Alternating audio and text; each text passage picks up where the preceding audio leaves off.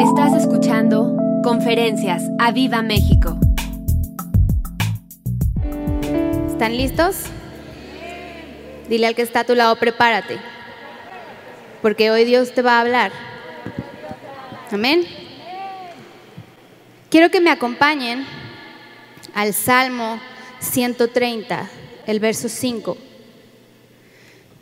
Salmo 130, versos 5. Si lo pueden poner ahí en las pantallas, por favor. Vamos a leer del 5 al 7 ahí arriba para que vayamos leyendo todos juntos y me vayan ayudando en las pantallas. Y quiero que lo leamos juntos. Dice, esperé yo al Señor y quiero que lo leas conmigo. Esperé yo al Señor, esperó mi alma. En su palabra he esperado. Verso 6. Mi alma espera a Jehová, más que los centinelas a la mañana, más que los vigilantes a la mañana. Espere Israel a Jehová, y di tu nombre, espere Elisa a Jehová, porque en el Señor hay misericordia y abundante redención con él. Yo escogí este salmo porque utiliza la palabra espera cuatro veces. Dice, esperé yo a Jehová. Di conmigo, esperé. Dice, esperó mi alma, que te está hablando que su alma se sujetó, supo esperar, supo sujetar su alma, sus pensamientos se sujetaron a esperar en él. Dice, en su palabra, di conmigo, su palabra, he esperado. No te está diciendo que esperó en alguien, que esperó en alguna persona. No, te dice, en su palabra he esperado. Dice, mi alma espera a Jehová. Y aquí te habla y te dice, más que los centinelas a la mañana, más que los vigilantes a la mañana, te está hablando de que era algo que anhelaba, era un anhelo. Él decía, yo espero, estoy expectante porque Dios tiene algo para mi vida. Y dice, espere Israel al Jehová porque en Jehová hay misericordia. Cuando dicen Jehová hay misericordia, es una afirmación. No te dice en Jehová, yo creo que va a haber misericordia. En Jehová, tal vez. Yo creo que David decía, hay misericordia, porque él ya había experimentado la misericordia del Señor. Y déjame decirte que hoy la misericordia de Dios está a tu favor en el nombre de Jesús. Pero este salmo dice, espera, espera, espera. Y nuestra cultura es una sociedad de lo inmediato. Vivimos en la era de la computación, de la tecnología, del microondas, metes unas palomitas, tres minutos y están tus palomitas. Mandas un WhatsApp, le llega el mensaje, ya sabes que ya lo recibió, mandas un mail y sabes que la persona ya lo quiere. Vivimos en un mundo tan agitado, donde todo es tan rápido que no sabemos esperar. Di conmigo, no sabemos esperar. ¿A quién le gusta esperar? En la línea del banco. Vas a un restaurante, te estás muriendo de hambre y aunque sabes que la comida que te van a dar es deliciosa, estás como energúmeno porque te estás muriendo de hambre. No sabes esperar. Mujeres, vamos a una tienda y ves unos zapatos y le dices a tu esposo, es que los quiero ya. Y tu esposo te dice, pero ¿por qué no te esperas? Mira, a que los pongan en descuento. A lo mejor te puedes comprar dos pares. Ah, no, yo los quiero ya. Ya, ahorita. No sabemos esperar. Di conmigo, no sabemos esperar. Queremos lo que queremos y lo queremos ya. Dile al que está a tu lado. Te hablan. Porque no me digas que ahora resulta que eres la persona más paciente de este mundo. La verdad es que no. Vivimos en un mundo donde todo se nos da rápido, donde todo se nos da fácil, incluso a nuestros hijos. Yo, le tengo que enseñar a Camila a esperar. Mamá, tengo sed, quiero jugo, quiero jugo, quiero jugo. Espérate, calma, tranquila, paciencia. Di conmigo paciencia. A pesar de que vivimos en un, mundo, en un mundo tan agitado y tan acelerado, por otro lado, la palabra de Dios insiste en que aprendamos las más grandes lecciones mientras esperamos en Dios. Di conmigo mientras esperamos en Dios. Y eso es lo más difícil. Todos estamos tan acostumbrados a, a obtenerlo ya. Y la palabra de Dios te dice, espera. La palabra de Dios te dice, por la fe y qué? Y la paciencia se heredan las promesas. Y sabes, yo a esta conferencia le voy a llamar sala de espera. Di conmigo sala de espera. Porque siento que a veces así nos encontramos.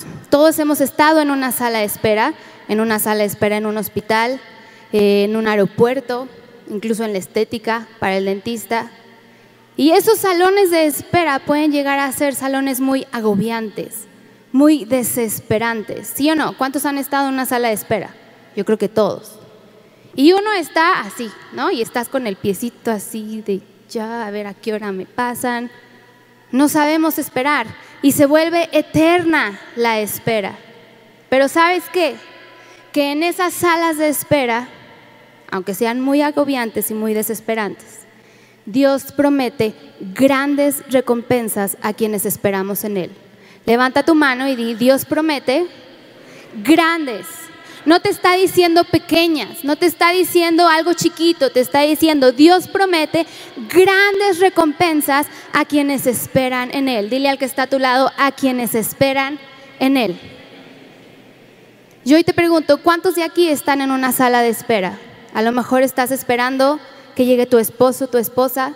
A lo mejor estás esperando tu sanidad. A lo mejor estás esperando la salvación de Dios en tu vida. A lo mejor estás esperando algo que tú sabes que Dios ya lo prometió para tu vida, pero estás en esa sala de espera. ¿Cuántos están ahí? Yo también estoy en una sala de espera. No les voy a decir de qué, pero también estoy. Y quiero que me acompañen a Génesis, eh, capítulo 15, del 1 al 6. Vamos a estar leyendo, voy a tocar varios eh, versículos de la palabra y quiero que me sigas Génesis 15, del 1 al 6.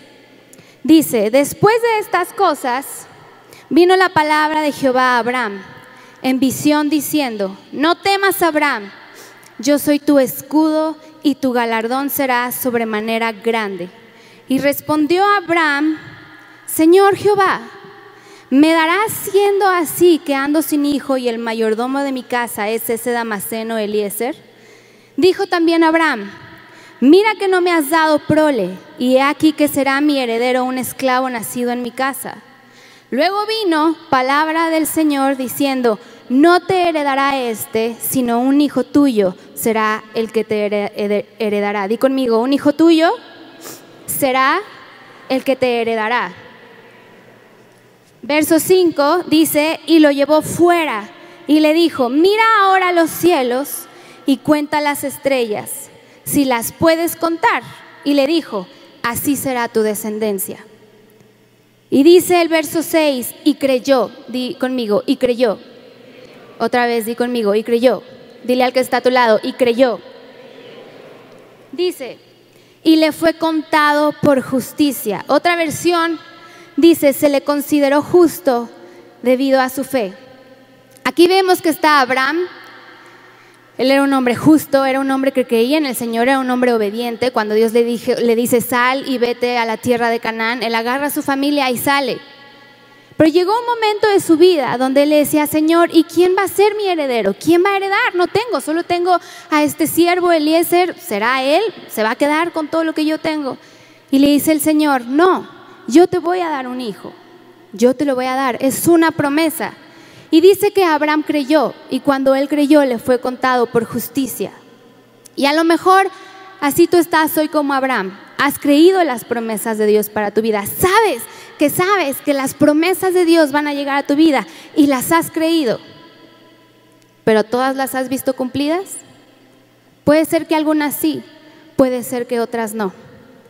Y justo aquí fue donde Abraham y Sara entraron a una sala de espera. Di conmigo sala de espera.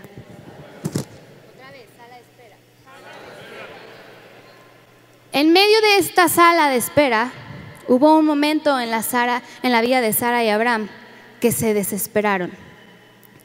En, el, en Génesis 15 vemos que viene la palabra, bueno, no la palabra, viene Dios y le dice, no te preocupes, si vas a tener un heredero, yo te lo voy a dar. Y dice que Abraham creyó.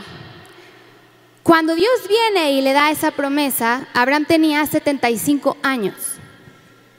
Pasaron 10 años y no, veían venir esa promesa. Imagínate 85 años.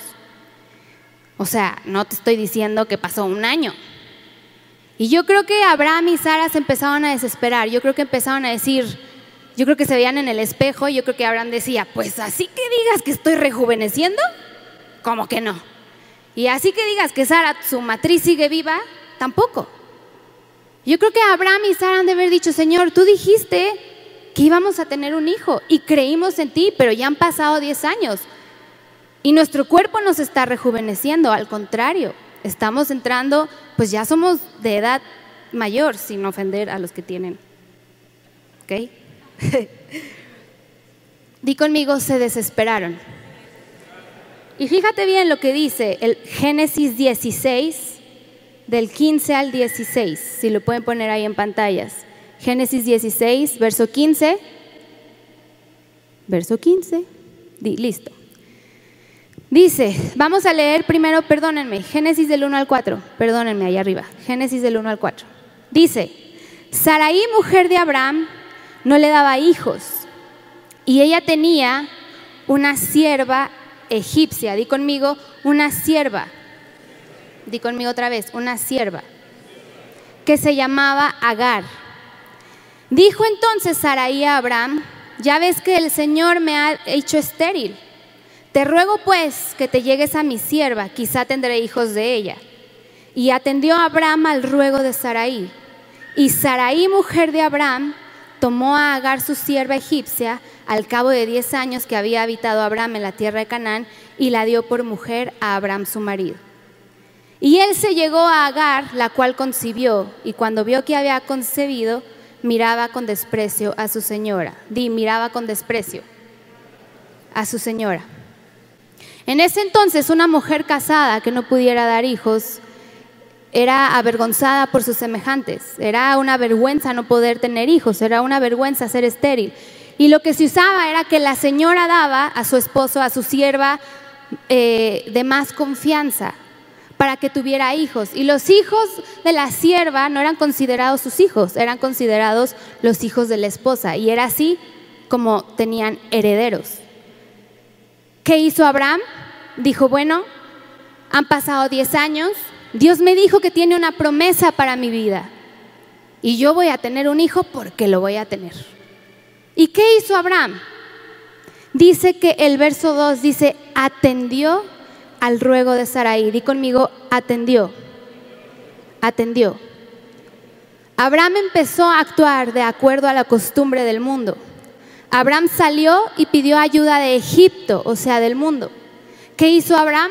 Que escuchó el consejo de su esposa, el consejo de lo que la costumbre, de, lo que hacían en ese entonces. Y dice que se unió a Agar. Di conmigo, se unió. Pero esto demostró una falta de fe en la promesa de Dios. Di conmigo, una falta de fe en la promesa de Dios. Sara y Abraham tomaron el asunto en sus manos. Dijeron, bueno, Dios dijo que iba a tener un hijo y claramente no estoy rejuveneciendo, pues yo creo que lo que Dios quería decir era que yo me uniera a la sierva Agar para que así me, me diera un hijo y ese fuera mi heredero. Sí, seguramente Dios, esa es tu voluntad. Seguramente eso era lo que tú querías. ¿por, qué no, ¿Por qué no lo hice hace 10 años? ¿Y qué pasó? Que Abraham y Sara empezaron a actuar con sus esfuerzos humanos y conmigo esfuerzos humanos. ¿Qué pasó? Que Abraham dejó entrar la carne, di conmigo la carne. En Génesis 15 vemos que él creyó la promesa de Dios. Él creyó que iba a tener un hijo, pero pasó el tiempo y se desesperó. Y la carne entró en lugar diciéndole, ¿sabes qué? Que si atiendes el consejo de Sara, Así vas a tener a tu hijo más rápido. Y a lo mejor así te encuentras tú, hoy. Estás en esa sala de espera desesperado, diciendo, bueno Señor, yo creo que yo creo que esta es tu voluntad. Te voy a ayudar un